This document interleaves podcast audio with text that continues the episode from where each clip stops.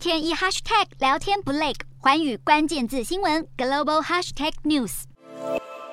特斯拉执行长马斯克日前宣布放弃四百四十亿美元推特收购案，引发推特公司不满，直接向马斯克提告。负责这场诉讼案的德拉瓦州横平法院十九号表示，推特应该获得快速解决这项交易不确定性的机会，并且预定十月开庭审理，为期五天。从四月同意收购推特之后，马斯克就一直质疑推特是否在假账号和机器人方面误导监管机构，并向法院提议明年二月再进行审判，但遭法院拒绝。分析师更透露，推特组成了一支强大的法律团队，这对推特而言可以说是如虎添翼。马斯克上周五指责推特，要求法院超快速审判是要强迫他收购。而根据《纽约邮报》报道，马斯克正计划在未来几天内对推特提起反诉，争取更多时间和权利来搜集有关假账号资讯。市场也推估，这场耗时的法律战可能会拖垮推特的股价，让马斯克有更多筹码来重谈收购价。